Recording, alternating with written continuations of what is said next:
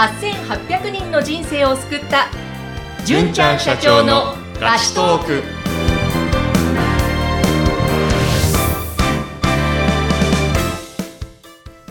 こんにちは。ピーチ株式会社の尾崎です。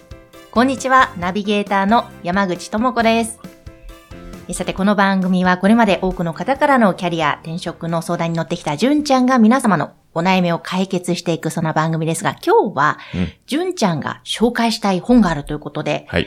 えーどんな本か教えてください。はい。えーっと、精神科医が見つけた3つの幸福。うん最新科学から最高の人生を作る方法っていうですね、はい。えー本をですね、最近読みまして、えーはい、とても感銘を受けたので、これご紹介したいなと思いまして。はい。はい。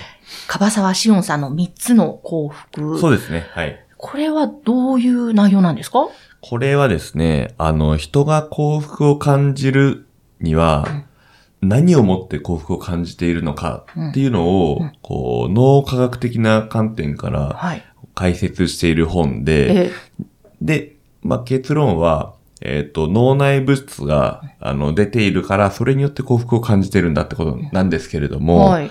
その脳内物質をどうやったら出せるのかっていうところまでですね、書いてあって、へー。なので、科学的に人が幸福を感じる仕組みについて解説して、その実践方法まで書いているっていうような本で、はい、とても勉強になったっていう本ですね。えー。な脳内物質ってなんかいろいろありますよね。そうですね、なんかね、うん。えっ、と、ちょっと忘れましたけどね、セロトニンとか、ドーパミンとか、オキシトシンとか、なんかそういうような名前のやつですね。はい。はいはいはい。まあ、名前自体はね、あんまりそんな重要じゃないような気はしますけども、うんうんうんはい。え、そ、それは、なんだ、どうすれば出せるか、そ、そこを出すことが大切なわけですか？それを出すためにどうすればいいかって書いてあるんですけども、うんうんその、樺沢志音さんはですね、言っているのは、まず、えっ、と、自分を大事にして、けん心身ともに健康であること。はい。そして、人とのつながり、うん愛が大事。うんで、その上に、成功とか、お金っていうものがあるんだよっていう考え方をしてるんですね。なるほど。はで、これまで、あの、うちの会社では、豊かになるための4つの指標うんということで、えーお金と、時間と、健康と人間関係、そしてそのベースには感情があるんだよっていうことを言ってきたんですね。はい。で、これは実は、あの、マイケル・ボルダックさんっていう人の考え方で、まあ、それに習ってやってきたんですけども、その、僕が好きな、その、マイケル・ボルダックさんとか、うんあと、好きな実業家で言えば、斎藤ひとりさんとかいるんですけども、はい。まあ、ありがとうって言ったら幸福になるよとか、うん、人に感謝することは大事だよとか、うんまあ、いろんな教えがあるじゃないですか。よくある、はいまあ、ビジネス書とかであると思うんですけども、じゃあ、それをやると、なんで幸福を感じるのかっていうことですね。へえちゃんと、あの、エビデンスを持って解説してるっていう本ですね。はい。へえ、それはやはり理由があるわけですね。理由があるみたいですね。例えばですけども、うんと、お金を求めて、うん。年収1000万円達成したいとか、年収2000万欲しいとかいう方あるんですけども、例えばお金っていうのは、その、ドーパミンっていうはい。脳内物質が出ることによって、うんこう達成感とかええ感じるらしいんですね。はい。うん。しかし、その脳内物質は、うんがか感じる幸福っていうのは、3ヶ月ぐらいで終わってしまうらしいんですよ。へ例えばブランド物のバッグを買いました。やった、やっと憧れのあのバッグが欲しかったうんって言ったとしても、その幸福っていうのは3ヶ月ぐらいで終わってしまうかもしれないえ。。はい。はい。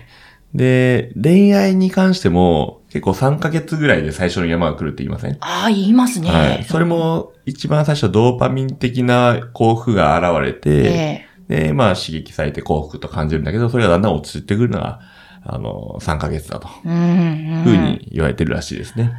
はい。僕も昔ですね、オープンカーを買ったことがありまして、もう10年ぐらい前なんですけども、もう憧れの、なんか、すごいの買った、みたいになったんですけど、はいまあ3ヶ月ぐらいで飽きましたね。いや、私も同じような経験がありますね。その、車ではないですが、私、はいロレックスの時計を買ったんですが、おう3ヶ月ぐらい確かに飽きて、なんかなんかあ普通にれなるんですよね、そうなんですようん。で、さらにほ、もっともっと他にっていうふうになっていく自分がいた気がします。うん、そうなんですよね。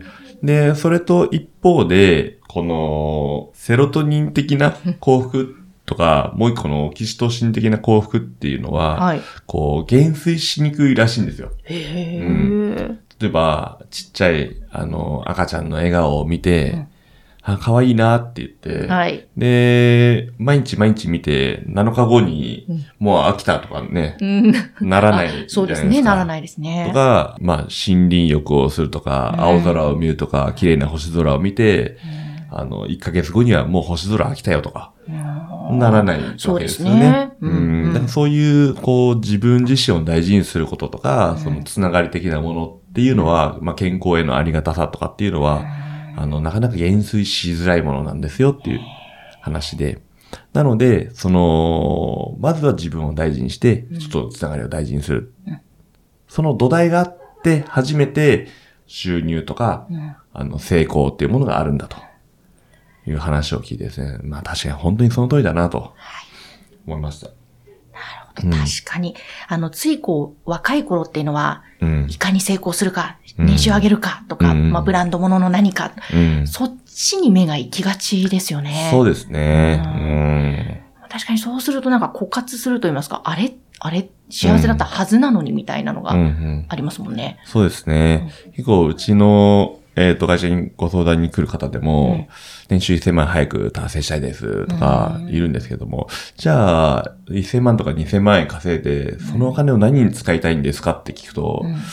いや、ちょっとな、うん、みたいな、うん。うん何に使いたかわからないって方も結構いらっしゃったりするんですよ。ええ。なので、あまあ、そう、お金を求めていくことっていうのは悪いことじゃないというか、うん。まあいいことなんですけども、どっちもバランスが大事で、うん結構この、精神に寄っている本とかだと、はい。お金じゃないよ。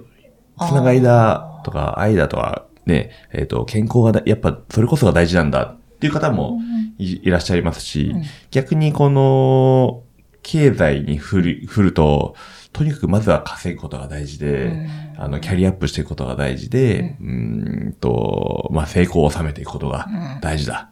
それこそ、今流行りの SNS であれば、フォロワー数がこんだけ伸びてったらこのが大事だっていう人とかね、うん。いたりするんですけども、でもどっちもバランスがすごい大事なのかなと、いうことをね、感じました、改めて。はい。とそうですね、うん。確かにその自分を大切にする健康とか人とのつながり、それがないと、うん。そこがまず土台ですよね。そうですね。うん。はいえ、純ちゃんは今その土台の部分で、はい普段こういうことをやってるとか実際、またはは心がけてるとか、ああ、るんですか？ありがとうございます。えっとですね、僕が最近やってるのが、マインドフルネス朝散歩。ほう、また、はいネーミングがすごいですけども。すごいですね。これ、あの、本に書いてあったというか、あの、え講演会にも、あの、出版記念講演にも参加させていただいて、ーまあ、その時にも、あの、かの、かばさわさんがうん、あの、おっしゃってた方法なんですけども、はい。朝起きてからうん、えっと、60分以内に、はい。あの、5分外に出て太陽の光を浴びると。へえ。そうすることによって、えっと、幸福を感じる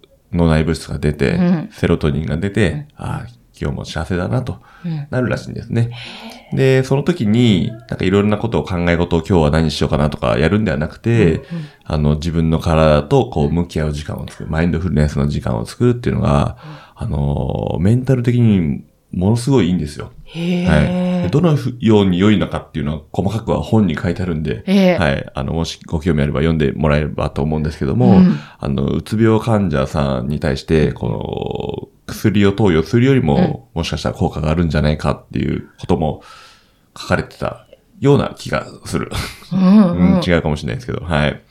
それぐらいなんか体にというか幸福感じるためにいいなということでですね。あの、朝散歩を、マインドフルネス朝散歩を結構習慣化させようと思って、やっておりますね。はい。えーいかがですか？マインドフルネス朝散歩やってみて、純ちゃん自身は？やってみてね、あの、最高です。最高ですか、はい。で、最近はですね、一緒にマインドフルネス朝散歩をする人たちを探してですね、うんまあ一緒に行っても同じ場所でやるわけではなく、うんうんあのそれぞれの家の近くでやるんですけども、うん今日もこんな顔、こんな朝で爽やかだったねっていうことをお互い言い合う、あの、LINE グループ作ったりしてやってますね。あ、それはいいいかもしれないですね。はい、ぜひ。仲間がいるとこう、そうでですねきますもんね。そうですね、結構飲みすぎることが多くてですね。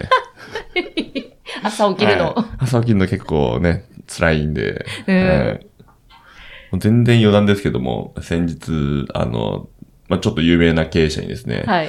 まあ、今の時代は、お酒飲んで酔っ払う時代じゃないよね、っつって、おあの、言われてですね、僕は、あの、その時食べてたテリーヌが吹き出しそうになりましたけども。そうなんですね。なので、ちょっとね、お酒は気をつけようなと思いながらも、なるほど、はいなるほど。なるべく朝散歩できるようにと思ってやっておりますね。はああ、でも、そうやって一日スタートすると、本当なんか仕事のモチベーションだったりとか、い。うん効率的にもなりそうですもんね。そうですね。コロナになった頃は、結構ですね、あの、リモートワーク、フルリモートでやりたいって方多かったんですよ。ええなんですけども、最近の傾向としては、半分は出勤したいっていう人がね、結構増えてきてまして、はい。うん、通勤時間ってうん。確かに嫌なものかもしれないですし、人によってはね、満員電車嫌だとか、歩くの嫌だとかっていう人もいるんですけども、実は意外と外に出てうん。太陽の光を浴びるってことは、うん。あの、精神的にも、うん。あの、とても良かったことなのかなと、あの、最近は感じてますね。なるほど、なるほど。あもう確かにそういう方増えてるんですね。うん、増えてます。うんそうですよね。あと人とのつながりもさっき大切っておっしゃってましたけど、その辺でもリアルに人と会ってつながりたいっていう人もやっぱりはい。多いですよね。えーそうか、じゃあそこの、まあ、自分を大切に、でうん家族との、また人とのつながり、その上に成功お金があると。うん。もう、まさにでも、ピーチさんはうん、健康経営大切にされてるし、はい人とのつながりも大切にされてるし、さらにキャリアアップのお手伝いですもんね。ね。はい。まあ人生で豊かになっていくためには、うちで言うとお金と時間と、そして健康と人間関係と全部一個でも欠かしてはならないなと思っていますんで、うんまあそのトータルでサポートしていけたらなと思っておりますね。なので、すごくこの3つの幸福の中にあるすべてを PG 株式会社さんは、もう今、実際にやってらっしゃるということですもんね。はい。できてたらいいなと思ってますね。うんそしてちょっととても本の内容を聞いて気になったので読んでみたいなと思いますが、はいね、ぜひ皆さんも参考にしていただきたいんですが、最後にあの、そのエンジニアの方にね、はい。こんな風に活用するといいよ。まあ、今いっぱいお話はいただきましたけれども、はいまとめるとするとどんな感じですか、まとめるとするとですか、やっぱりあの、一個のことではなくて、すべてバランスよくん、お金だけに振り切るのではなく、健康だけに振り切るのではなく、人間関係だけに振り切るのではなく、豊かな時間だけを求めるのではなく、あの、全部バランスよく、あの、広げていくことが、もうとても大事なのかなと思いますので、あの、何かご質問などありましたら、いつでも聞いてほしいなと思います。そうですね。ぜひぜひ、皆様ご質問ございましたら、はいビーチ株式会社の LINE 公式アカウントまでぜひお願いします。こちら、番組の説明欄のところに掲載しております。はい。はい。今日もじゅんちゃんありがとうございました。ありがとうございました。